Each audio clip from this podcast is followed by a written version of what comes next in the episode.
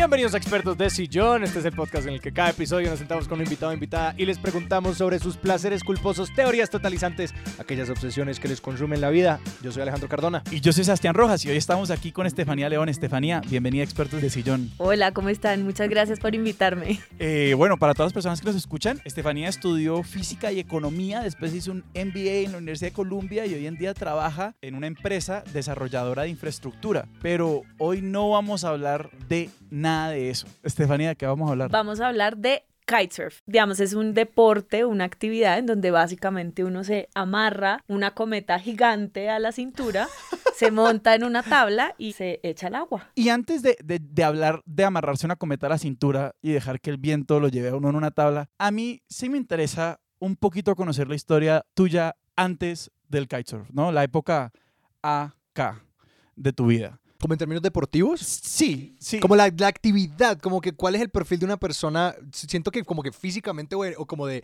de las actividades que persigue en ese campo. Que termina antes de llegar llegando al allá, kitesurf. sí. Yo nunca he sido deportista de alto rendimiento ni súper consagrada, pero me encantan los deportes y me encantan todos. Yo bailo ballet clásico desde que era una niña, nunca he parado, tengo 41 años y pues tuve clase de ballet ayer por la noche. Oh, wow, genial. Sí, sí, sí. Eso, digamos, ha sido, y esa es mi gran pasión desde que era una niña. Tengo varias, pero esa es una a la que le he dedicado mucho, eh, mucho tiempo. Pero, digamos, yo monto en bicicleta, hago pilates, hago yoga, me subo a una montaña, me boto a un río. O sea, como que me gusta mucho la actividad física, me gusta nadar, me gusta correr. Y sí, nunca con una intención como de ser competitiva, nunca he sido particularmente buena porque tampoco me he medido. Y suena como alta frecuencia, mediana estructura. Porque Eh, suena eh, que cuando uno hace tantas cosas distintas es como que, un fin de semana nos vamos por acá, un fin de semana nos vamos por acá. Entonces, como muchas cosas, pero no tan estructurado. Tal cual, tal cual. Si me llamas mañana, no, camine, vamos a echarnos 80 kilómetros en bici, camine.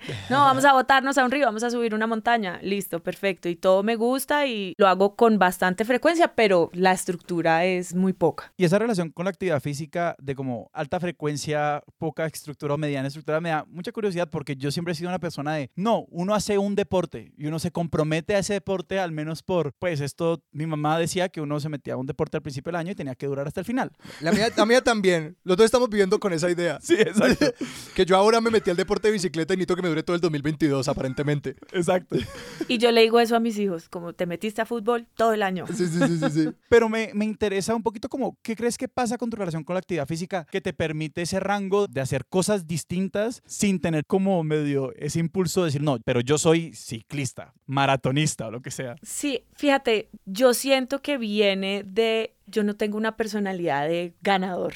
Yo nunca he tenido el interés de ser el primero, de ser el podio, de competir contra nadie, de ser el mejor. He vivido en una competencia permanente contra mí misma, como reto tras reto, ¿no? Entonces yo no era particularmente buena en la danza, por no decir no tenía ningún tipo de talento y fui a donde mi mamá y le dije, quiero estudiar ballet Y que el ballet es una disciplina de danza que te dice eso muy en cara, muy pronto. rapidito. Sí. O sea, me parece muy difícil uno quedarse 40 años o bueno, 30 y pico de años haciendo ballet sin haber tenido como la retroalimentación positiva de eres la Sí. mejor. De acuerdo, de acuerdo. Es muy duro, pero está muy basado en la disciplina. Digamos, hay una confianza por lo general de tu maestro. y Yo durante toda la vida y todavía lo, lo tengo con muy buenos maestros, en donde siempre lo que se premia es la disciplina. Obviamente, eventualmente quieren ver los resultados y demás, pero si estás ahí y llegas Sí. y, y entrenas y te esfuerzas, siempre hay como un reconocimiento de la disciplina. Pero como tampoco era muy talentosa, yo nunca sufrí, por ejemplo, la frustración de querer estar en el primer lugar. Como que nunca aspiré a eso, nunca aspiré voy a ser la mejor,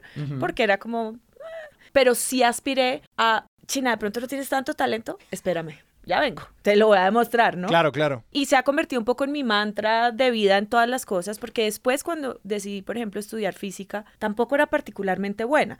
Yo no era la mejor en matemáticas, no era la mejor en ciencia, era una estudiante buena, decente, muchísimo más hábil, por ejemplo, en las humanidades y demás, y dije, voy a ir a estudiar física ¿Por qué? porque amo la ciencia, amaba la astronomía, la investigación, saber cómo funciona el mundo. Era un llamado muy natural mío, lo tenía muy dentro de mirar el cielo por las noches y querer saber qué pasaba allá afuera en el espacio, pero sin tener, por ejemplo, la super habilidad matemática que se requiere, ¿no? Todo el mundo piensa, oh, Estefanía es física, debe ser un genio. no, no lo era. Y cuando tomé la decisión de estudiar eso, también a veces mi familia y todo decía, pues tú eres muy avispadita, pero ¿será que eso sí es para ti y tal? Y fue un poco lo mismo, pues talento no tengo, pero Espérenme que aquí viene la disciplina, ¿no? 0% talento, 100% disciplina, que es como lo que se ha vuelto mi mantra. Siento, esto alguna vez me lo dijo como alguien que se hacía ciencias cognitivas y como el aprendizaje, que lo peor que uno le puede decir a un estudiante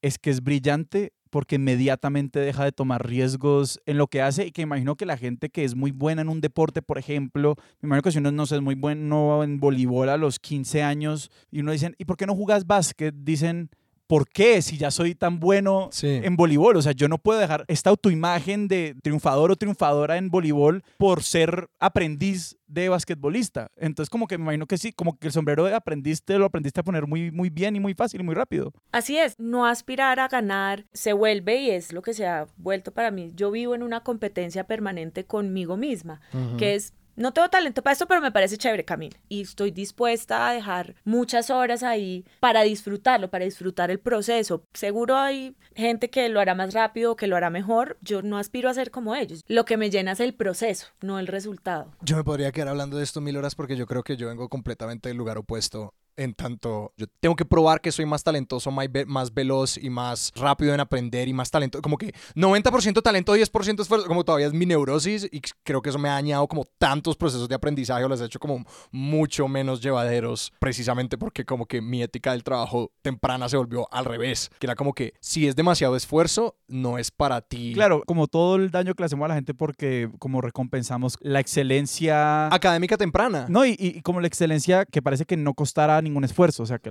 De acuerdo, y fíjate, me hace pensar en dos cosas. Pienso una, y de nuevo, esto requiere más conocimiento del que tengo, pero quién sabe si algo de la diferencia entre tu personalidad y la mía tenga un poco de componente de género y esos sesgos de cómo educan a los hombres y a las mujeres, ¿no? Sí. A los hombres los educan para arrasar y ganar y llegar de primeros, y hay una competencia permanente entre los hombres que a las mujeres no nos educaron así. Yo creo que eso está cambiando hoy en día, porque entre otras los hombres de la generación de ustedes y de la mía ahora tienen hijas mujeres y dicen, ah, ah mis hijas no, no se van a quedar atrás y van a ser competitivas y van a salir adelante del mundo y van a romper el techo de cristal. Digamos, hay un cambio de paradigma, pero a muchas mujeres de nuestra generación nos educaron para ser calmaditas, ¿no? Usted es muy inteligente, mija, pero mejor calladita, porque es que eso, eso que entra como mal. Incomoda, incomoda. Incomoda. No nos educaron tanto para la competencia, que yo creo que puede ser algo bueno en el fondo también. Sí, porque creo que los hombres también nos damos cuenta que la educación para la competencia también nos vuelve personas absolutamente terribles en muchas cosas.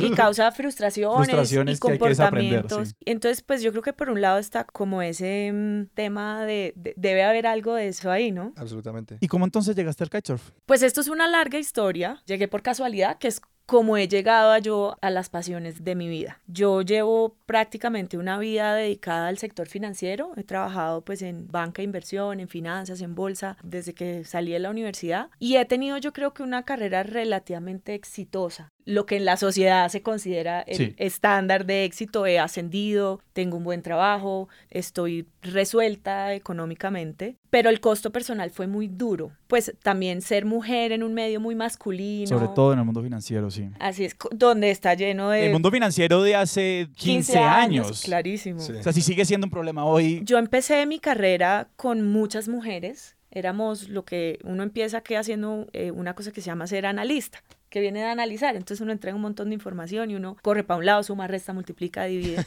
Lo hace sonar tan sencillo.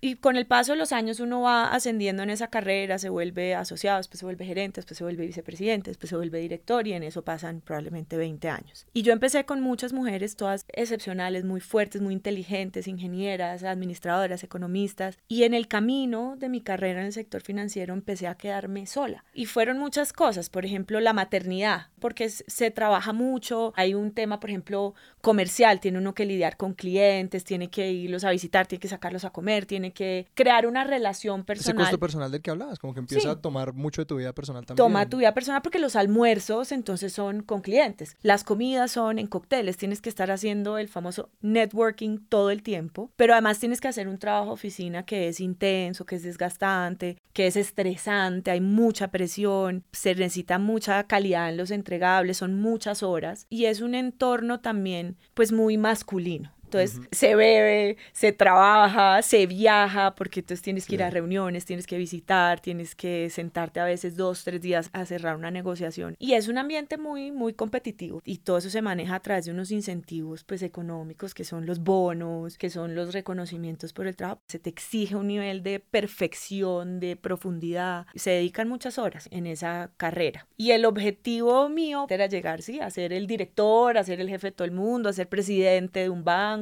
a ser una alta ejecutiva, ¿no? A ser el primer eslabón de la cadena alimenticia. Y estaba en ese proceso muy cómoda y se vino la pandemia. Y cuando se vino la pandemia, nos mandan a todos para la casa, acostumbrados a estar 10, 12 horas sentados en la oficina o en reuniones, en la calle, siempre 12 horas en ese trabajo montados en un avión, subiendo, bajando en una vida, digamos, que parece glamurosa y nos mandan para la casa. Y entonces, pues ahí duramos un año encerrados, o probablemente un poco menos, que fue todo el año 2020. Y ahí a mí me cambió de forma importante un poquito el paradigma que traía de mi carrera como ejecutiva. Lo primero es que me di cuenta, pues, que el mundo no se iba a acabar si yo no estaba 12 horas allá en la calle, montada en un avión y cuadrando el balance general de la empresa y calculando los impuestos y que no era tan grave. Estoy aquí en la casa y estoy con mis hijos. Como la empresa no se cayó en este año, yo puedo tomarme un día. Yo puedo tomarme un día. yo estuve 10 años en una empresa y cuando me fui tenía acumulados 40 días de vacaciones. Y después cuando me fui de la siguiente empresa, que me fui un poco después de que empezó la pandemia, tenía acumulados 20 días de vacaciones, porque era, me voy mediodía más el festivo, más otro medio, no sé qué, porque era una obsesión con que es que si yo no estoy ahí, la máquina se detiene, ¿no? El mundo se acaba sin Estefanía. Y es fascinante porque creo que en tu contexto es como un poco más fácil de justificar. Es como que hay estas grandes operaciones que mueven mucho dinero y todo esto y uno puede comerse con más facilidad el cuento, pero este es el mismo cuento que tienen en la cabeza desde un escritor de copy comercial hasta un asistente de redes sociales, hasta yo no sé qué. Como que creo que todo el mundo tiene esta idea sobre su trabajo en particular. No importa cuál es el nivel, todo el mundo cree que si uno deja un día o una semana o un mes o el periodo de tiempo que sea, todo esto se va a caer para siempre y no es cierto en la mayoría de los casos. Y eso me da pie perfecto para el kitesurf. Entonces, Diciembre 2020, yo tengo unas hermanas, unas amigas, tengo como un grupo que estábamos en el 2020 viendo cómo le hacíamos el quite al gran hermano, ¿no? Entonces nos reuníamos en las casas porque estaba prohibido y no podíamos salir a ningún lado. Todas las personas hicieron eso. Si están escuchando ese podcast, dijeron, yo no fui esa persona, sí lo fueron. Sí, sí, no. Y uno se sentía un poquito como la resistance. Entonces, en diciembre del 2020 decimos, bueno, tenemos que hacer algo. Tenemos hijos pequeños todos. Y por cosas de la vida terminamos en un lugar lugar cerca de Barranquilla que se llama Salinas del Rey. ¿Vos barranquillera? Sí, sí, sí, originalmente, pero me pasa lo de la canción, ni soy de aquí ni soy de allá, porque vine muy pequeña a Bogotá, entonces soy muy rola para los costeños y muy costeña para los callacos. Entonces estoy ahí como, como en la mitad de los dos mundos. Y mi hermana dice, pues allá hay una escuela de kitesurf, hagamos un curso. Y mi hermana su pasión, si algún día quieren hacer un podcast sobre esto, es iniciar cosas y no terminarlas. Particularmente en cuanto a los deportes. Entonces dije, como Natalia es como medio perezosa, pero pues camine. Y yo, a mí me dicen, botes y un río, camine, vas, suba a la montaña. Entonces fuimos, hicimos el curso de kitesurf. Yo no tenía ni idea eso de qué se trataba, nunca había portado por allá. Me metí, vi un video, dije, pues eso sí, pues como chévere, pues camine. Y entonces uno tiene que hacer primero un curso que es como de 10 horas, haces dos horas diarias durante durante cinco días, al cabo del cual, en teoría, medio la logras. ¿Te acreditan? O sea, uno necesita un permiso para hacer kitesurf, como en otras cosas. Como cuando uno bucea, que uno necesita como el carnet PADI. Más o menos, digamos, si hay como un equivalente al PADI, te van registrando como las horas, porque después la idea es como que puedas ir y viajar a otros lugares, entonces cuando llegas a las escuelas, a los otros spots en donde vas a navegar, pues ahí en AICO dice, sí, Estefanía ha tomado las horas y no, pues no es una irresponsabilidad botarla al agua y demás. Sí, sí, No, porque estaba pensando como que en esas aguas también andan como navíos. como que... No, no, no. Por lo general, los kiters buscan sitios muy... Aislados. Pues. Aislados. Obviamente se ha desarrollado pues un gran turismo alrededor de estos hay sitios muy populares donde hay muchos kiters, pero no suele ser una gran convivencia entre bañistas, motos de agua, ni no sé qué, sino que los kiters han ido como, digamos, sacrifican comodidad a cambio de estar como muy solos en esos spots. Entonces yo llego a hacer mi curso y resulta que el de la escuela es un súper cachaco que dio a vivir en Santa Verónica Atlántico, cosa que a mí siendo barranquillera me causa mucha curiosidad los rolos que quieren ir a vivir allá. Pues este es un país muy centralizado, siempre ha sido al Claro. revés, todo el mundo quiere venir para Bogotá y no lo contrario, ¿no? Y él me cuenta, y eso me marcó, en una de esas primeras conversaciones, él dice, tenía un trabajo muy bueno en publicidad, era duro, ganaba bien, era exitoso y tal. Y un día dije, ¿sabe qué? Esto lo que es es una jaula muy bonita Una jaula de oro, como dirían los tigres del norte. una jaula de oro. Y en ese momento yo que ya venía en un proceso que la pandemia... Ya venía blandita por la pandemia. Exacto, ya venía Entonces, blandita. aparece el mentor. O sea, esto está cambeliano en estructura. Y dije, ¿sabe qué? A mí me gustaba mucho mi vida y mi vida estaba en ese momento, no ha pasado tanto tiempo, pero fue muy revelador. Mi ego construido sobre mi carrera, ¿no? Yo, mujer, pues yo no soy hija de nadie, gracias papás por educarme, pero no tuvimos nunca ninguna palanca ni nada y lograr lo que había logrado profesionalmente era pues mi ancla, ¿no? Era mi butaco donde yo me paraba a decir lo especial que soy. Y en ese momento digo, ay, pucha, ¿será que mi vida en esa jaulita sí es tan chévere? Y me boto al agua y trago agua 10 horas seguidas. Porque ¿qué pasa en una clase de kitesurf al principio? Lo primero que pasa es que te enseñan unos básicos del comportamiento del viento. O sea, no es como Ah, que te ya, amarran a la claro. cometa y te botan al agua. Primero te dicen, bueno, así funciona una vela. La cometa al final es como una vela. Hay una física detrás de eso, ¿no? Si el viento va para acá, la cometa tiene que estar en esta dirección. Y que la cometa tiene una forma bastante específica, ¿no? Tiene una forma específica, tiene una cosa que se llama el ángulo de ataque, que es muy parecido a las alas de los aviones, que es por donde entra el viento y es lo que levanta y genera pues esa diferencia de corrientes que hace que las cosas se eleven y que los Sí. aviones vuelen y demás.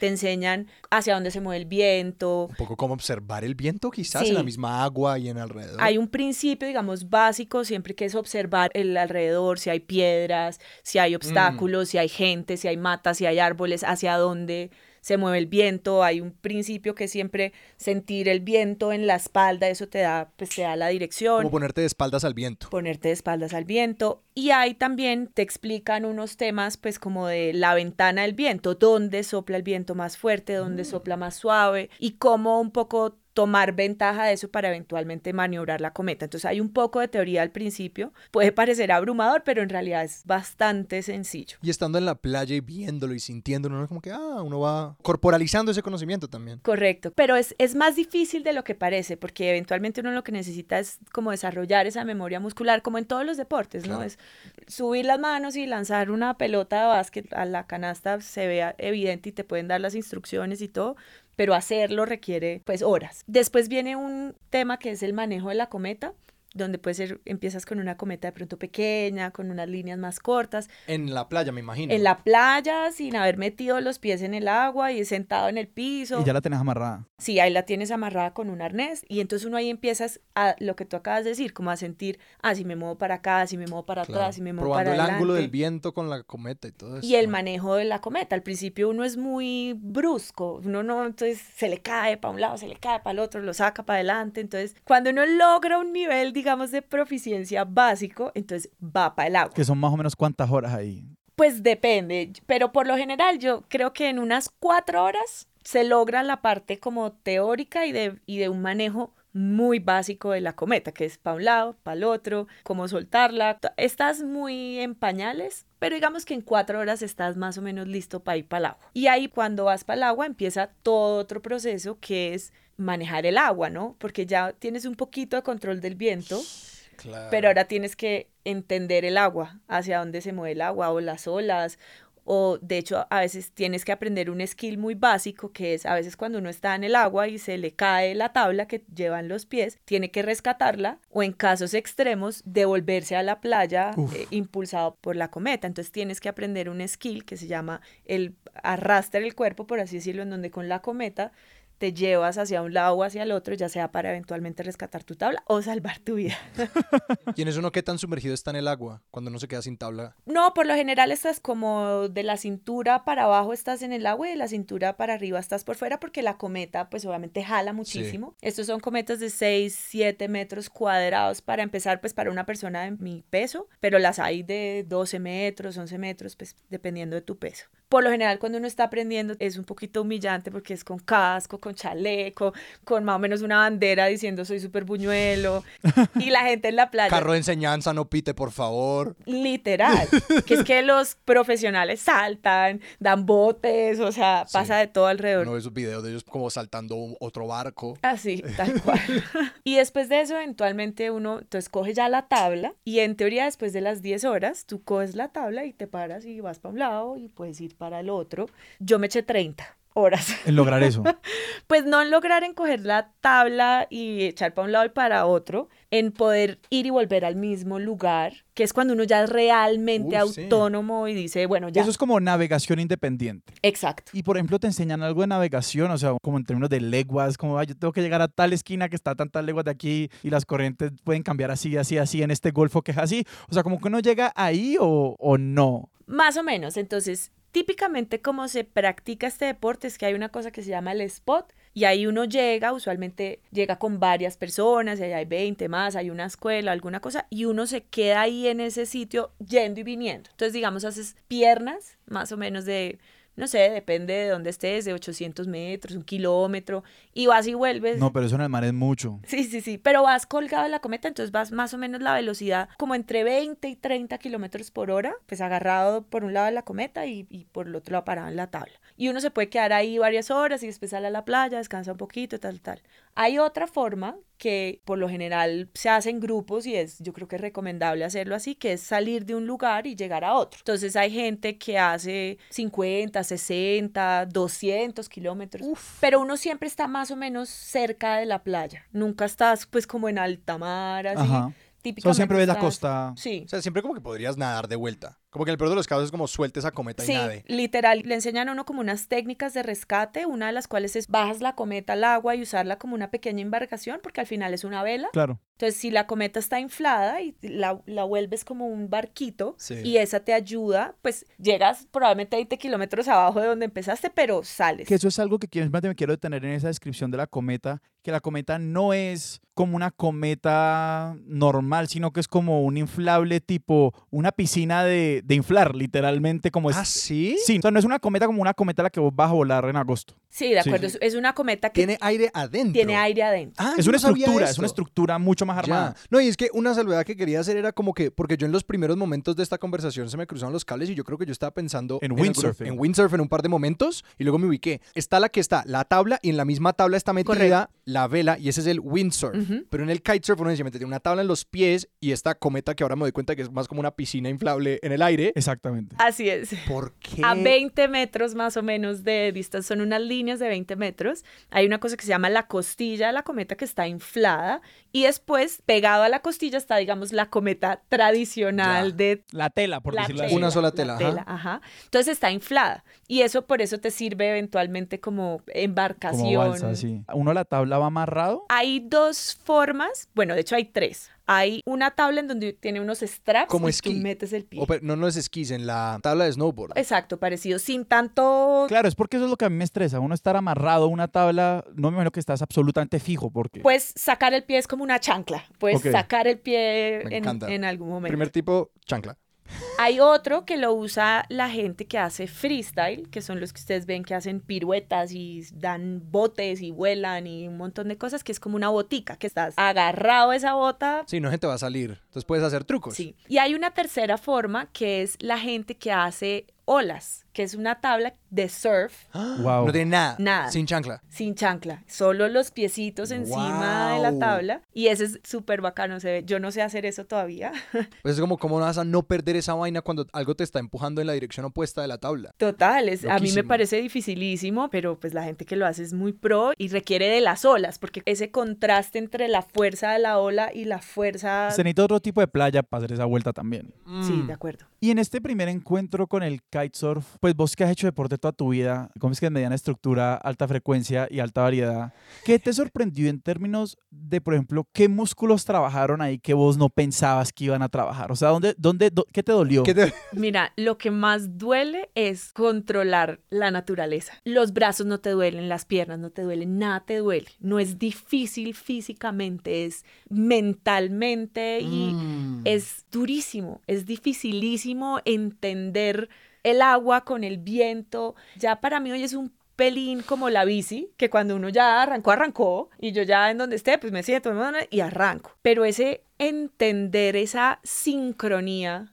entre el movimiento de la cometa para que me saque es dificilísimo. Y si además estás flotando en el agua y hay olas y te pasa el agua por encima y tienes que estar sereno porque estás tragando agua y tal, lo más difícil es lograr la sincronía, pero después físicamente no es como cuando uno está subiendo una loma en la bici que dice me arden las piernas, me arde, ¿no? Hasta el cerebro. No es eso, es entender cómo hacer para que la cometa haga el trabajo por ti. ¿Y qué es lo que pasa cuando uno no lo hace bien al comienzo? Es decir, uno se cae mucho de la tabla, se te vuela la cometa, ¿qué pasa? Bueno, yo quiero decir una cosa, yo le tengo absoluto terror al kitesurf. Porque yo iba mucho a San Andrés de chiquito y ahí pues hay mucha gente que practica kitesurf y digamos, pues yo como en algún momento, no sé, tendría 10 años o 12 años, empecé a decir, yo algún día quiero hacer eso, yo algún día quiero hacer eso. Mi papá es como, no, usted está muy chiquito, usted no puede, no, no, lo que sea. Y cuando justo como que me iban a dejar, creo, el man instructor de kitesurf tuvo un accidente donde como perdió dos dedos. Porque se le enredaron los, las cuerdas de la... Del, Ah. o sea, imagínense, el viento, una cuerda de 20 metros, la fuerza del viento se le enredó en un dedo y pues chao. Entonces pues eso me genera un poquito de estrés. Yo nunca me he sentido en peligro ni demás, pero sí es muy importante ser muy consciente de la seguridad. O sea, si bien como deporte no es súper extremo, si uno aprende en una escuela seria, donde yo aprendí, eran súper conscientes de la seguridad, siempre hay riesgos, pues porque es Estás en el agua, estás con el viento. el viento es muy fuerte, la cometa tiene una fuerza impresionante que fuera de control pues puede causar accidentes. Ahora volviendo a tu pregunta de qué pasa al principio, pues pasa al principio que en lograr esa sincronía pues uno muchas veces sale volando por los aires, o sea, volando súper mal. O sea, vos te despegás de la chancla. sí, se- y queda lejísimo, o sea, además ¿Y y uno cuánto vuelo coge? O sea, uno, ¿qué tan arriba uno acaba? No, yo creo que arriba serán unos cuantos centímetros, 20, 30 Ya. centímetros, pero avanzas, porque Sí. la cometa te jala hacia adelante con mucha fuerza Pues a mí, y la estar, caes. a mí me- la idea de estar como 40 centímetros encima del agua volando me parece absolutamente aterradora. No, no es como, ay, tranqui, vas como... Pero además vas como Superman, entonces no es tanto la volada, sino la aterrizada, que es de nariz al agua. Tragas agua por, por- no solo por la boca, Sí. por la nariz, Descubres que los ojos también son orificios. los ojos, y a veces uno se da duro, o sea, tipo whiplash, o sea, El ¿Y uno latigazo no se de le la- va la claro. cometa? O sea, uno no puede perder la cometa. Uno No. está amarrado a ella en la cinta. está súper amarrada, Es lo que te puedes arrastrar. te arrastra. Por eso las piedras. Por eso tienes que estar Uh. súper consciente de dónde. Y usualmente se practica esto en, en playas, digamos, que tienen como pocos obstáculos, por lo menos para los principiantes. Tragas agua, se te cae la cometa, te enredas con gente. Siempre uno empieza en un punto y termina un kilómetro más abajo Ajá. entre la tragada de agua, la arrastrada, va para un lado, va para el otro. Y después le toca salir sin caminar con la cometa. Caminar un kilómetro de vuelta, a veces con el ego herido. Siempre con el ego muy herido. Porque está lleno además de gente haciendo piruetas, backroll Oiga, 360 y uno... Es un poco ir Todo al esto además en vestido de baño. vez. Solamente quiero aclarar. Todo esto además en vestido de baño. No, las chicas todas están en unas tangas mínimas y uno está pues más o menos de pies a cabeza con un mameluco porque todo se le cae. Carro de enseñanza, no pite, por favor. de Carro de enseñanza, no pite por favor, casco, no, es, es difícil. Entonces hay gente que se frustra ahí como en ese momento. Yo creo que yo pude haberme frustrado porque uno oye a la gente decir, no, yo me demoré 10, yo me demoré 12 y yo decía, pucha, llevo 20 y yo siento que no he avanzado. Y me pasó una cosa muy chévere y es que había una chica en la playa en esa misma temporada en que yo estaba aprendiendo súper pro, espectacular, hacía de todo, mejor dicho, saltos para era wow.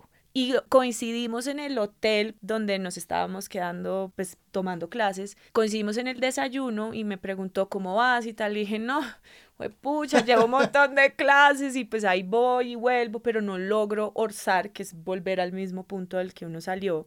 Dije, pero pues nada, estoy feliz, la he pasado buenísimo, disfrutando el proceso, 0% talento, 100% disciplina. Y ella, que era, o sea, el absoluto, eh, El referente. el referente, me dijo, ay, igual que yo. Me dijo, yo me demoré, uh, me demoré por ahí 30 horas y pagaba rescate y yo aprendí allá en Chibor y yo les decía por la mañana como, bueno, chao, me recogen por la tarde allá abajo. Sí, claro. Y eso para mí fue, digamos que ahí me dio como un empujón que fue como, ah, no. vamos bien, todavía tengo tiempo. Y efectivamente terminaron como siendo 30 horas más o menos en que me volví independiente. Y en este, digamos, estas primeras 30 horas, ya, digamos, había como semillas de la gran revelación de cómo esto me va a Mm. cambiar la vida. O sea, ya te la había cambiado, estas 30 horas ya te habían cambiado la vida. Sí, mira que, entonces, esto es en, en- en Santa Verónica, que es muy cerca de Barranquilla, son más o menos 20 Porque en kilómetros, esas 30, 30, 30 horas ya son como dos o tres semanas, ¿no? Sí, sí, sí. Ya eran como unas vacaciones y tal, y yo, de hecho, me tuve que regresar a Bogotá, pero dije, no, voy a seguir y empecé a volver Tengo cada volver. 15 días. Y yo, pues yo soy de Barranquilla, entonces estaba en la casa de mis padres en Barranquilla. Y yo empecé a pues ir y volver y como todavía estábamos en el trabajo virtual, entonces yo me iba, digamos, un miércoles, trabajaba de allá y el fin de semana me iba Empieza a dejar ropita. empieza a dejar ropita, empieza a, a meter, llega el lunes a trabajar a, a meterse a buscar pasajes baratos para poder ir. Y volviendo de Santa Verónica a Barranquilla, en una de estas 30 horas, probablemente entre la 20 y la 30, hay un punto en esa carretera, en una loma, pasando Puerto Velero, y es como un acantilado y se ve hacia abajo como una bahía, una playa que hay allá que se llama Puerto Colombia. Y preciso en esa época del año, el sol se ponía como allá al frente y en unos colores divinos. Y además entiendan que yo crecí en estas playas cuando eran Claro. completamente, ¿no? De pescado frito, sin nada de estructura. Ya era la puerta de oro de Colombia, pero todavía no era la ventana al mundo. Eh, correcto. Y le faltaba. y en una de esas, y me acuerdo el día perfecto, y, yo, y esto suena a un lugar común y absolutamente cursi, pero recuerdo venir de una de esas clases donde seguro había tragado agua, pero a lo mejor me había mantenido cinco minutos en la tabla para un lado y para el otro. Y había un atardecer así, vi esa playa y esas cosas, y me dije a mí misma, mí misma, a lo mejor la vida es esto. A lo mejor la vida no es la jaula de oro. A lo mejor no hay que aspirar a ser presidente de banco. A lo mejor la vida es volver a tu pueblo y reencontrarte con donde creciste y hacer otras cosas que te llenen de unas experiencias distintas a las experiencias del ego. Porque en ese momento además también era una experiencia muy de renuncia Claro. de renunciar a ser, yo creo que la mujer exitosa y representativa que yo soy en mi carrera, porque me ha ido muy bien y me, me invitan a hablar en conferencias y me llaman para pedirme consejos y he hecho unos negocios súper chéveres que salen en LinkedIn, como hicimos esta transacción. Y acá era todo lo contrario, era, era difícil, no lo estaba logrando, estaba como sufriendo, era una lucha, pero fue como una revelación de, ¿sabe qué? Yo ya no quiero ser el presidente del banco, ¿no? Otro, hay alguien más que seguro quiere llenar ese hueco, yo a lo mejor quiero estar más tranquila, quiero recuperar mi vida, las cosas que recordaba realmente disfrutar de Ujú. cuando no sabía que existían ni transacciones, ni carreteras, ni aeropuertos, ni financiaciones, sino cuando existía revolcarse en la playa con los hermanos y comer pescado y sin mucha pretensión. Y es que creo que ahí hay algo que se me hace muy interesante de rescatar porque, no sé, me fascina esta idea que tenías desde el comienzo de la competencia contigo misma, pero que también dentro de esa competencia hay como unos estándares externos de lo que puede significar el éxito. Entonces uno muchas veces o adopta o toma prestados, como esos estándares externos, como que, pues el siguiente eslabón de esta cadena, no me lo inventé yo, se lo inventaron hace mucho tiempo, que es de analista a subgerente, a gerente senior junior, ta, ta, ta, y seguir Sí, subiendo. estoy compitiendo contra mí mismo, pero las metas se las inventaron otros. Claro, y que en estos espacios del hobby, del deporte y de todas estas cosas es casi imposible como montarme en la escalera de alguien más. Es puramente como,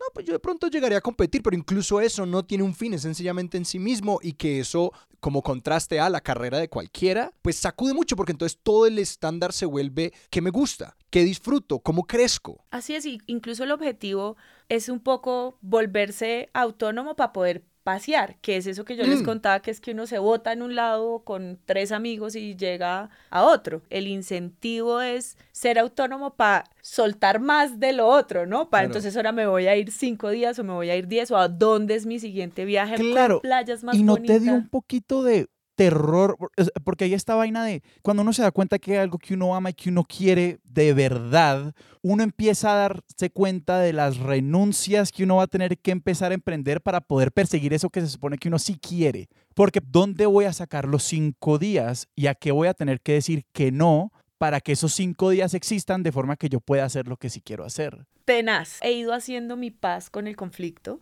pero al principio cuando empecé de pronto a mitad del año pasado o algo así, ya a ser como autónoma y entonces me fui para La Guajira, después fui para otro lado, dije, ay, amo esto tanto que quisiera dejar todo, quiero dejar ese trabajo, yo no quiero hacer nada, yo solo quiero hacer esto todo el día, qué, qué rabia que me toque ir de lunes a viernes a la oficina para poder financiar este hobby que de todas formas es un poquito costosito a veces.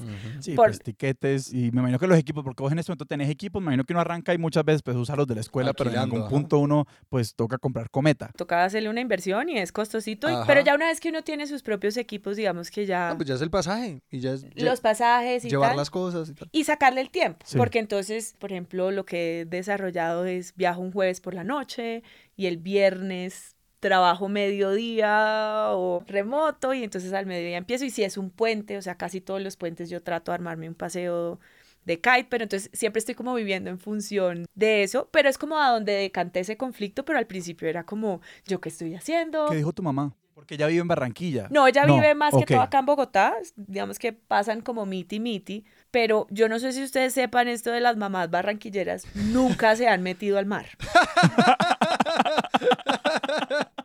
Mi mamá no sabe lo que es tener arena en los pies. Primicia en expertos Sí, de sí, sí, sillón. sí, sí, sí, sí.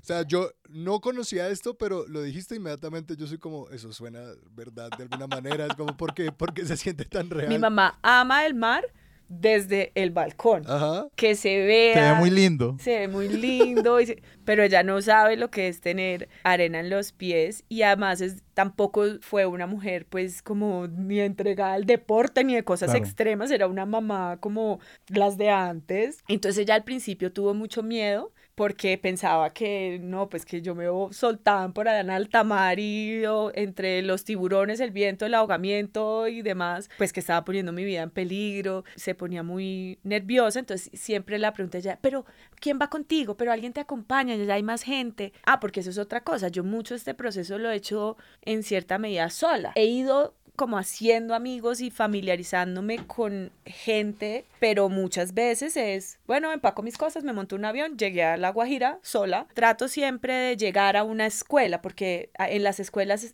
usualmente están en donde están las condiciones buenas y te echan ojo y hay más gente. Sí. Hay mucho parche, es súper chévere. Y se vaya y me recoge allá. Si Exacto. no vuelvo. Me mandan la lanchita si me ven por allá enredada, entonces es bastante recomendable, yo creo. Y ella entonces al principio le da mucho temor entre una mujer sola, pues yo soy una señora hecha y derecha, pero para mi mamá yo soy pues su bebé. Y pues tengo hijos, soy madre, o sea, siempre hay una preocupación por la seguridad. Porque le hagamos la pregunta también en un sentido como ya no es, ay, se tiró la carrera, se tiró la vida.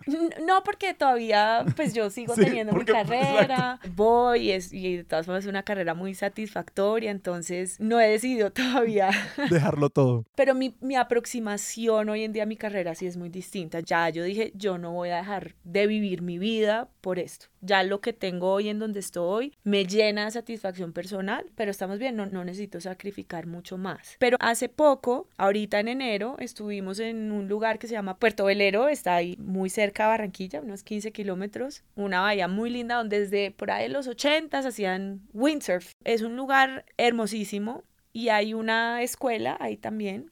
Y este año en enero estaba particularmente hermoso. Ahora, el sitio en donde se practica no hay nada. Digamos, es, hagan de cuenta un potrero, pero en la punta del mar. Mm. Pero es tan lindo y el ambiente es tan especial que yo le dije a mi mamá, mamá, acompáñame. Y fue mi mamá a acompañarme, se untó los pies de arena, llevó a dos otras damas divinamente a que la acompañaran y fue y me vio y vio como el ambiente, como que somos un montón, que todo el Mm. mundo está pendiente de todo el mundo, que uno no, no vuela por los aires, sino que siempre estás pegado al agua. Está yendo y volviendo. Es, vas y vuelves, estás ahí cerquita y ya está más, más tranquila. Ah, ok.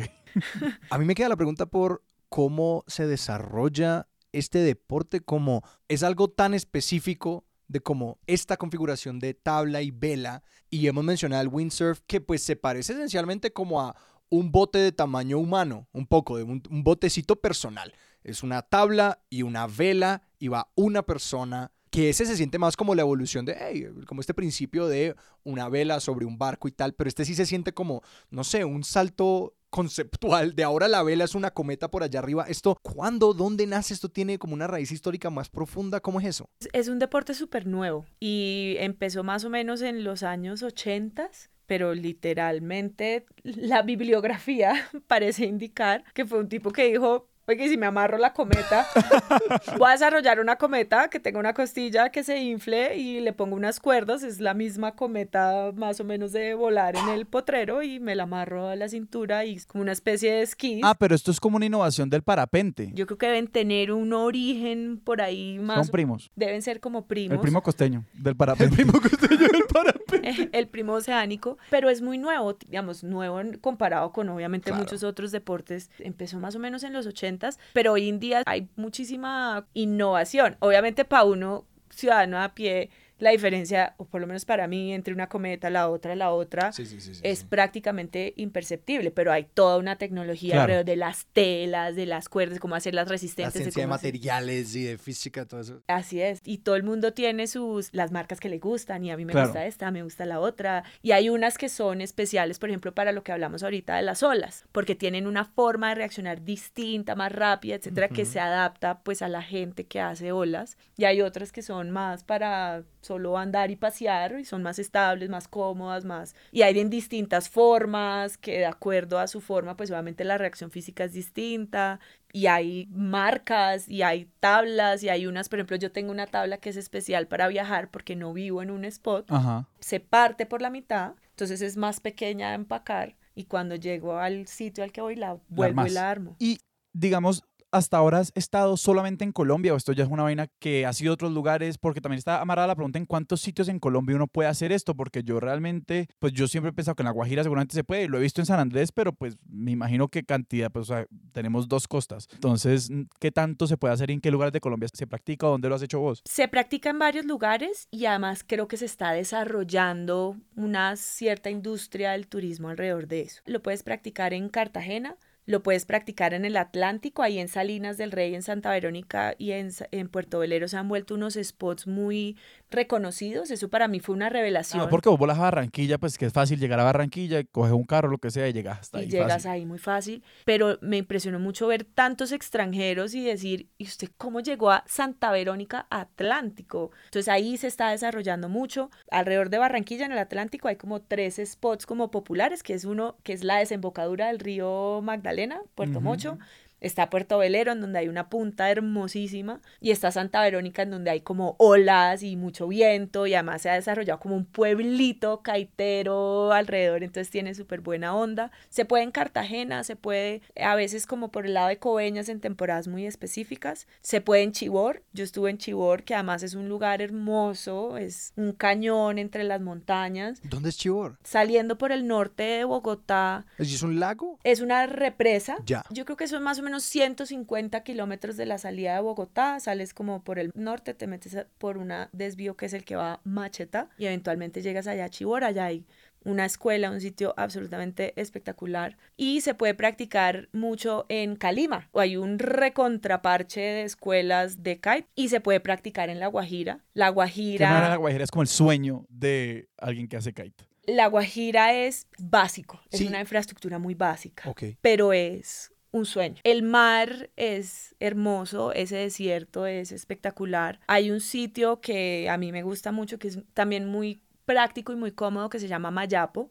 30 minutos en taxi desde el aeropuerto de Rihuacha y es una playa hermosísima, azul, digamos, distinto a las playas de más abajo que son muy divertidas, pero pues que son unas playas de pronto a veces no tan bonitas. Esto es una playa virgen, azul, hermosa, que no tiene ni, ni es muy plana, pero tampoco las olas son terribles. Ventea todos los días del año de forma consistente. Es muy sola, entonces es muy cómodo también, por ejemplo, para aprender, para la gente que está iniciando, tiene mucho espacio para sentirse como tranquilo y- no estar en riesgo de estrellarse contra alguien y demás. Y eh, obviamente en el Cabo de la Vela también se ha desarrollado mucho alrededor de esto, de los mismos guayús. Ahí hay una historia bien interesante que es que hace probablemente unos 10 años o algo así, llegó una escuela, que de hecho hoy en día es la escuela a la que yo voy en Mayapo, y empezó como a desarrollar ese tema y los mismos guayús que están en la- el Cabo de la Vela, que es un sitio muy especial para ellos, dijeron, ve, esto está como chévere, empezaron a aprender, tal, tal, tal, y hoy en día, pues digamos, tienen como el monopolio de ¿Y la escuela es de ellos? Sí, ya hay varias, como que hay un campeón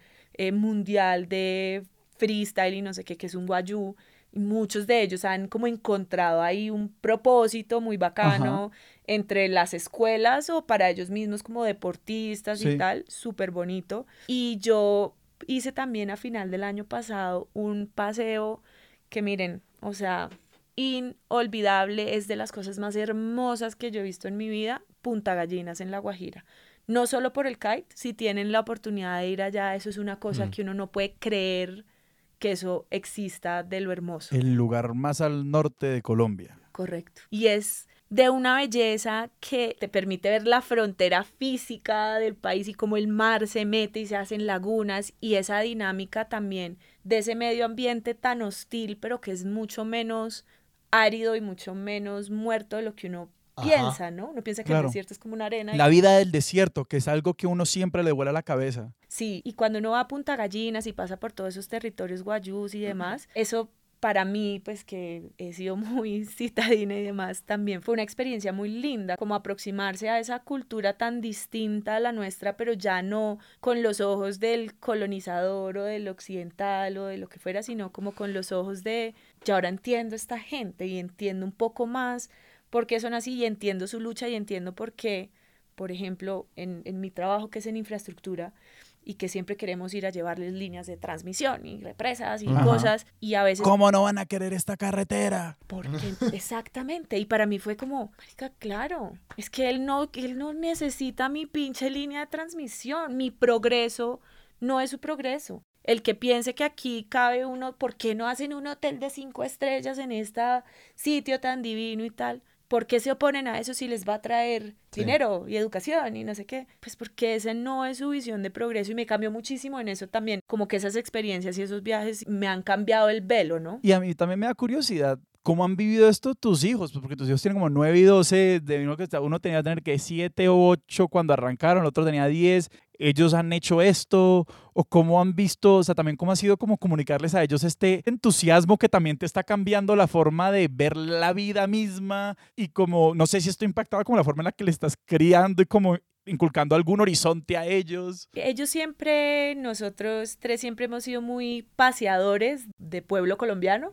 Eh, a mí me fascina viajar por carretera y parte de mi trabajo de las cosas más chéveres es conocer los pueblos y qué se conecta con qué y dónde hay un río y dónde hay una cosa y otra. Y he hecho paseos muy largos con ellos, los he llevado a Monpós, los he montado en el ferry que cruza a las 12 del día 40 grados, hemos recorrido muchos kilómetros, hemos ido a muchos ríos, entonces ellos están un poquito acostumbrados a la paseadera y entonces me acompañan mucho como desde la playa, parchando, ellos se quedan ahí, pero por ejemplo mi hijo grande que tiene 12 años, ya este año empezó a tomar clases ahí en Puerto Velero, el mismo, yo no dije nada, ellos me acompañaban y yo muy chévere, y el grandecito que ya está ahí como en una preadolescencia donde empieza a, a interesarse más por el universo, me dijo, mamá, a mí me gustaría aprender y me gustaría ir contigo a La Guajira y me gustaría tal. Y yo, pues imagínate la felicidad y ya, ya está empezando. ¿Y te ha cambiado, digamos, la forma? Porque de nuevo, volvemos a esto de uno piensa, uff, los hijos de uno tienen que hacer un deporte porque eso les cultiva una cantidad de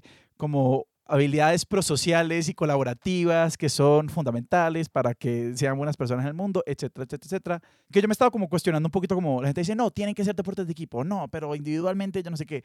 Esto también es una pregunta más amplia por tu experiencia practicando, ¿cómo es que es alta variedad, eh, poca estructura? ¿Vos cómo entendés esa idea de el deporte y el movimiento y la actividad física en la vida de las personas y cómo se lo has tratado de inculcar a ellos. Yo trato que ellos sean muy activos. Yo entiendo que vivimos en el mundo en el que vivimos, ¿no? Entonces todo el mundo es, no, las pantallas jamás. Hombre, es el mundo en el que vivimos, no, es inevitable. Es un poco más bien como compensamos y como sin la prohibición y sin la superioridad moral y sin la satanización de nada, logro que ellos prefieran estar en la calle o estar en el parque o estar en esas cosas. Yo los tengo a ellos en, en, deporte, hay uno que no le gusta el fútbol sino que nada y hay otro que es loco por el fútbol, entonces hacen deportes y los fines de semana vamos a la ciclovía a veces, a veces subimos a, a todo lo que yo les he contado que yo hago, Ajá. todo eso van ellos pegados conmigo. Sí, es que de hecho estaba leyendo alguna, algún artículo sobre precisamente ese tema del uso de pantallas en adolescentes y todo, que decía algo muy interesante, que era como que tienen mucho conflicto entre sí, como que las pantallas no son buenas, no son malas, que yo no sé qué, pero que sí hay un punto de pérdida de como el tiempo en exteriores, el tiempo de estas otras actividades que sí dicen como, "Mm, esto podría ser muy malo, que es la pérdida de esos otros espacios, de la pérdida de esos espacios como de cara a cara y de la naturaleza y de esas salidas y que en tan- entre tanto, pues mostrar esa alternativa, inculcar ese espacio por fuera y todo eso, sí se siente como una versión muy propositiva de como, bueno, entonces, listo, las pantallas están, ¿cómo las combatimos no desde la prohibición, sino desde la generación de esa alternativa, que es, no, pues salgamos allá afuera y hagamos cosas con otras personas. Tal cual, y no es particularmente fácil, digamos, no es como que sea súper obvio para ellos, ay mamá, vamos y subimos una montaña para no estar pegados a las pantallas. Eh, Claro, en absoluto. Y después de la pandemia me parece que se exacerbó. Mis hijos eran muy callejeros y se volvieron caseros. Entonces siempre hay un poquito de lucha, como, no, camine. Siempre le Ujú. toca a uno empujar un poquito. Especialmente cuando en la adolescencia uno se quiere levantar más y más tarde. Claro. Como que literal el cuerpo necesita despertarse más tarde. Me está pasando con mi hijo grande ahorita que era súper madrugador y ahora es como nueve y media y yo, oye, ¿tú qué? Sí, sí, sí. Man que era de cinco y media de la mañana y ahora es todo como, no, estaba cansado y estoy durmiendo. Entonces, yo sí los empujo un poco hacia eso, hacia camino y tal, entre otras, pues porque, pues, no tengo con quién dejarlos. De malas. Sí, sí, sí. Nos fuimos. Camine. Pero yo sí tengo la aspiración que eventualmente eso cala, pues nos falta Sí. toda la vida y, y, pues mientras esté bajo mi control balancearles esas cosas, pues lo haré y vamos a ver en qué resulta eso en el futuro. A mí me queda la pregunta por cómo es la escena competitiva del kitesurf y cómo se relaciona un poquito eso como con la manera en la que tú te pones metas desde el gusto y la curiosidad por como, sí, ¿en qué estás trabajando ahorita? Digamos ahorita que vas a ir a Calima, ¿cuál es tu aspiración de como que, "Mm, Calima tiene estas condiciones, yo estoy trabajando en estas cosas de técnica o uno luego empieza a hacer como truquillos y cosas como que Claro. ya que llevas harto tiempo en eso, como para dónde va, en esas pequeñas metas y en esos juegos que uno se pone. No, además porque para contextualizarlo igual con este mundo de como la competencia es conmigo misma y todo eso, como igual uno sabe que algunas metas son prestadas, pero todos nos tenemos que poner alguna meta en lo que sea que hagamos, ¿no? o No, sea, y- como y- las metas no son tóxicas en sí mismas. Claro, y esos préstamos sirven y pueden ser muy juguetones. Exacto. Pero entonces como al principio, mientras tragaba agua y volaba por los aires, mi aspiración era ir y volver al mismo sitio. Y Cuando yo vaya y vuelva al mismo sitio, ya de ahí entonces me voy a dedicar a viajar y a ir a los otros spots y entonces voy a ir y volver al mismo sitio y de pronto hacer esos downwinds que es como esas que uno se bota en un sitio y aparece en otro. Ya llegué a ese lugar en donde voy y vuelvo y tal. Y entonces a principio de este año dije, pues de pronto voy a aprender a saltar. Y, Ah. y entonces mi meta ahorita es, y ya he tomado un par de clases, es empieza uno a hacer pequeños saltos que es, se cuelga uno un poco más de la cometa y despega la tabla del agua. O sea, una vez que uno deja de volar por los aires y despegarse involuntariamente del agua, despegarse voluntariamente es difícil porque la física y todo ya, la tabla está enterrada en el agua. Mm. Entonces como que es como un pegante, despegar eso. Entonces requiere como una técnica y ese es mi objetivo de este año. Entonces es empezar a hacer esos pequeños salticos. Y me queda la duda también por cuáles son como las modalidades de competencia de esas escenas competitivas y tienes algún interés como entrar en ligas amateur, así sea por el chévere de como decir, uy, yo quiero ver pues cómo miría yo qué Claro. sé, qué es, es una carrera, son puntajes, son qué, Es tiempo, es altura, Sí. es... Sí, pues básicamente hay como dos modalidades de competencia. Una es el freestyle, que son los trucos. Sí. Y que es un poco parecido como pues al skate o al patinaje, a cosas como esas, donde hay como trucos. Y entonces hay expertos y se hacen competencias en donde la ejecución del truco se saca un puntaje y hacen competencias de eso. Eh, ahorita precisamente en marzo de este año hubo una parada de ese mundial de kitesurf acá en Santa Verónica por primera vez en Colombia después de unas gestiones súper buenas de un parche de kiters allá de la, del sitio de Santa Verónica y vinieron acá pues como unos deportistas de super élite. Obviamente esto no es como el fútbol en donde hay una liga súper competitiva en todos los países, es un círculo Ajá. más pequeño. Entonces están los que hacen freestyle y van, pasan todo el año, digamos, como en distintos lugares del mundo haciendo paradas El circuito competitivo. Exacto, como un circuito. Hay otros que hacen una cosa que es bien chévere también, que es el Big Air, que son los que saltan. Y entonces lo que se Mm. miden, te, te ponen como un aparatico en la tabla Ah, ok. que mide la altura y hacen saltos, pero, o sea, es casi como un poquito como el parapente, parece que estuvieran en un paracaídas porque vuelan, no solo Wow. con altura, sino que recorren distancia y tienen un manejo impresionante de... Del viento, viento. ahí. Uf, qué loco. Y así también, y hay como récords del salto más alto. ¿Y te llama la atención alguna de esas disciplinas? No.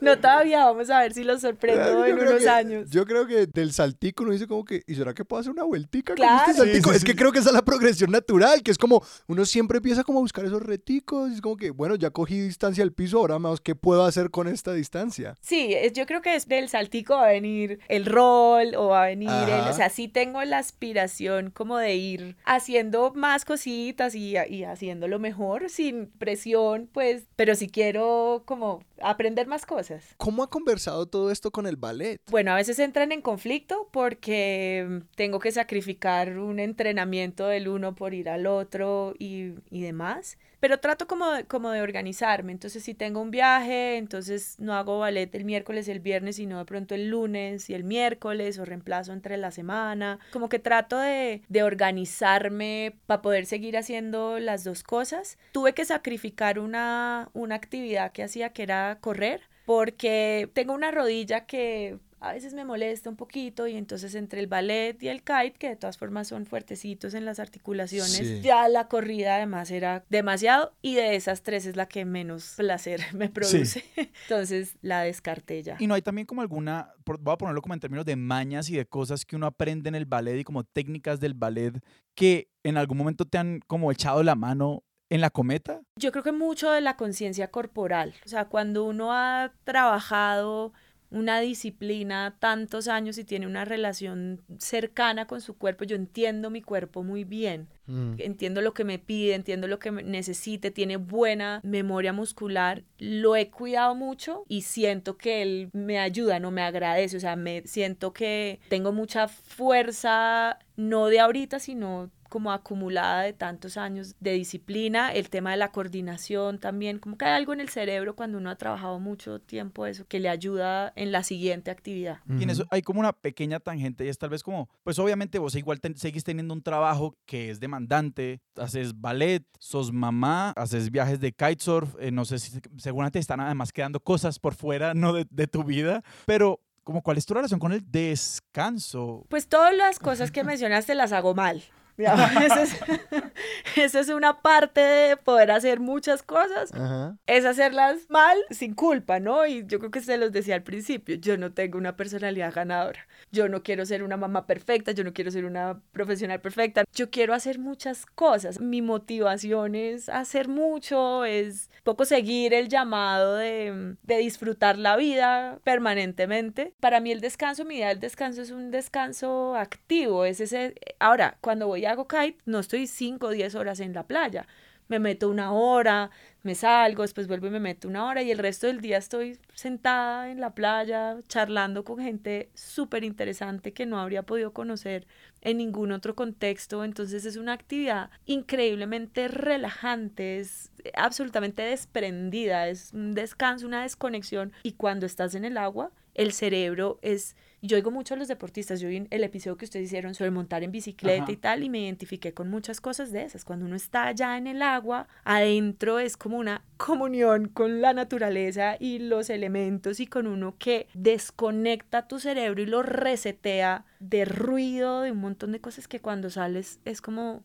sales tan descansado, tan nuevo, tan todo, que es un sentimiento que me cuesta trabajo explicarlo y verbalizarlo. Estefanía, muchísimas gracias. No, muchísimas gracias a ustedes por considerar que nada de lo que tengo que decir es interesante, pero no muy chévere. No, no, no, muchísimas gracias, todo ha sido interesante. ¿Cómo es la recomendación para las personas que quedan picadas por esto? Porque pues naturalmente está la de busquen como el- la escuela de kite más cercana, supongo, vean si les llama la atención, pero no sé si hay alguna... ¿Cómo vivir esto sin coger una cometa? De pronto, ajá, como para la persona que quiere tomar el siguiente paso, investigar un poco más, ver más, no sé si hay videos o películas o algún- alguna cosa audiovisual que uno le pueda recomendar a las personas. Sí, yo creo que a los que sí les pique, hay sitios muy chéveres acá en Colombia y además creo que se va a desarrollar mucho más. El caso de Brasil, por ejemplo, el norte de Brasil, de la región de Fortaleza, lleva 20 años en donde se ha desarrollado un turismo lindísimo alrededor de todo esto, porque es un turismo entre comunitario, es un turismo como de buena calidad, ¿no? Si bien es un turismo playero y de disfrute y de goce, no es un turismo destructivo, es muy respetuoso. Mm. Y eso está pasando acá,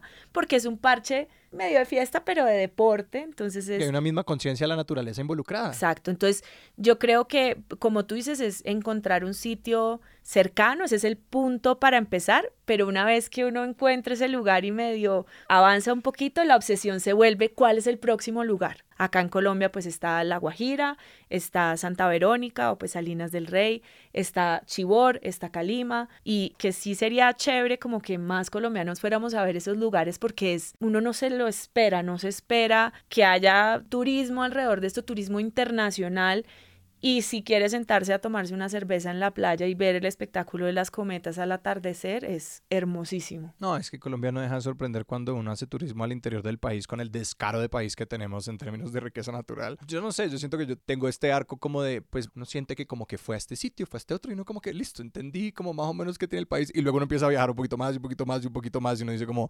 ok.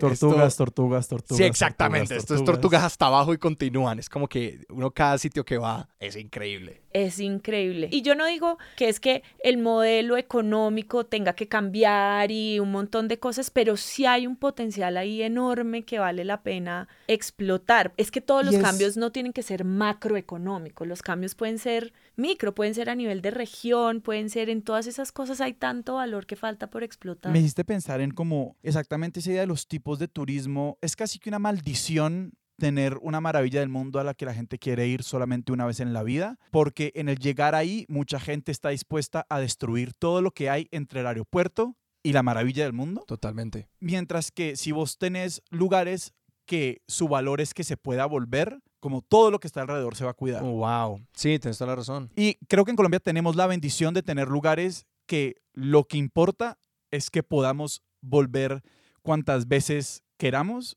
y pues que tenemos que explotar ese Y lado. Ese es el gran reto también Sí, de esos sí. sitios, que es como que entre más crecen estos lugares turísticos, es como, bueno, cómo los preservamos y también cómo encontramos todas las alternativas para pues separar todo ese turismo a distintos lugares y que cada uno pueda recibir los volúmenes correctos de personas. se vuelve un poquito como conflicto, porque a veces lo que protege esos ambientes, esos ecosistemas es un poquito la precariedad, ¿no?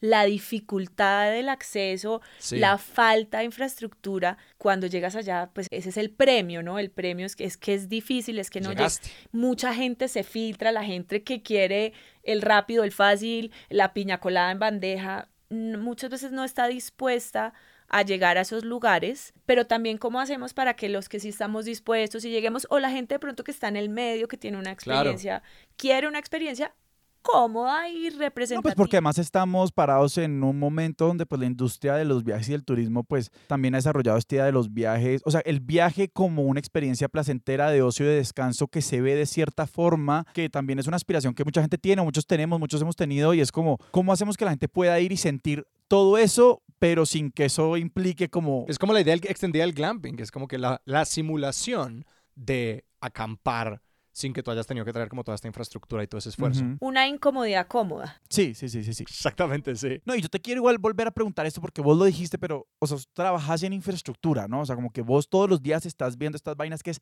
const- en un, en un sentido, obviamente, porque construir el país es, es mucho más que hacer las carreteras, pero es una forma de construir el país, es hacer las carreteras y los embalses y todo eso. Pues llegando a estos sitios de esta forma, o sea, ¿cómo igual estoy irradiado en la forma cuando vos estás sentada en una reunión, alguien está diciendo, tenemos que hacer una carretera que es así y tenemos un problema porque nos está montando una consulta previa aquí y entonces, ¿qué pasa? La Estefanía de hace dos años hubiera tenido otra respuesta. Vos hoy en día parada en esa junta, ¿qué estás diciendo? definitivamente ha cambiado mi forma de ver las cosas, porque yo antes, por ejemplo, el- lo que les contaba hace un ratico de los guayú, yo fui a La Guajira y fue al Cabo de la Vela hace muchos años, probablemente unos 13 años en que di una vuelta por toda Colombia y tal. Y si bien me gustó la experiencia y todo, me aproximé de una forma distinta, que es la forma voy a exagerar como la forma del, del colonizador, como, ay, pobrecito. Qué pintoresco. y si aquí pusieran, no, es que debieran traer luz las 24 horas del día y tener neveras y hielo. Y después en mi desarrollo de mi carrera y todo lo que ha venido en la, la Guajira tiene un altísimo potencial energético. Y entonces, mucha de mi aproximación siempre era esa gente tan compleja, pero ellos, ¿por qué no quieren, no? ¿Por qué quieren vivir así en esa precariedad? ¿Por qué no quieren que llegue el progreso? Y hoy en día digo, es que tenemos que pensarlo distinto, es que mi progreso no es su progreso. Y ha empezado a cobrar sentido para mí una cosa que hoy es, se habla mucho todavía en la industria, pero que falta mucho interiorizar, realmente darle la importancia. Se vuelve un tema marquetero más que un tema de fondo, que es la sostenibilidad, la importancia de las comunidades y demás. Porque en Colombia también es cierto que cuando uno lleva la infraestructura, digamos, tradicional, pues es social en el sentido en que aquí hay una carencia de servicios públicos generalizada. O sea, aquí alguien no puede decir que es que aquí se hace una carretera sin razón. No, es que es porque la gente no tiene acceso a los servicios de salud, porque la gente no tiene acceso a productos, no tiene acceso a mercados. hay, hay un elemento social detrás de eso, pero hay que también poco quitarnos la visión del conquistador y del civilizador a la visión de hablemos con la gente y entendamos y lleguemos al punto de acuerdo en de por qué esto es beneficioso para todos y cómo nos adaptamos también digamos, desde la visión centralizada de Bogotá que hace la política pública, cómo nos adaptamos a las necesidades de las comunidades y hay que, no simplemente ese tema sostenible, sostenible. Y aspiraciones de las comunidades, no necesidades, sino sus aspiraciones. Y sus necesidades reales. De pronto ellos no quieren luz 24 horas, no es una necesidad que tengan hoy en día. A lo mejor la necesidad es, es otra, vamos y entendamos cuál es la verdadera necesidad y compensemos la necesidad de la visión centralizada con la visión de la comunidad. Al final todo el mundo va a ganar porque este es un país que necesita agua, que necesita luz, que necesita vías, que necesita puertos, que necesita todo, pero tiene que ser útil para todos, tiene que ser respetuoso de las necesidades de quienes están en esos lugares en donde vamos a desarrollar esa infraestructura. De nuevo, Estefanía, muchísimas gracias. Gracias a ustedes. y para las personas que nos escuchan y quieren ver todo esto, expertosdesillón.com es el sitio donde pueden ir a suscribirse a nuestro newsletter. Ahí les llega el podcast con fotos y enlaces y realmente ese newsletter cada vez está más bonito y me pone más contento cada vez que lo sacamos. Así que expertosdesillón.com para todo eso. Sebas, ¿a dónde nos pueden encontrar en las otras redes? Nos pueden encontrar en Instagram como arroba expertos de sillón, en Twitter como arroba expertos y nos pueden escribir a nuestro correo electrónico que es expertosdesillón arroba gmail.com. Y si quieren apoyar este podcast monetariamente, estamos en patreon.com slash expertos de sillón, pero de nuevo, expertosdesillón.com para toda esta información. Nuestra música es de Juan Esteban Arango, nuestro logo es de Sebastián Márquez y Expertos de Sillón es un proyecto de Sillón Estudios producido por Sara Trejos con el apoyo de Paula Villán. Yo soy Alejandro Cardona. Yo soy Sebastián Rojas. Esto fue Expertos de Sillón. Hasta la próxima.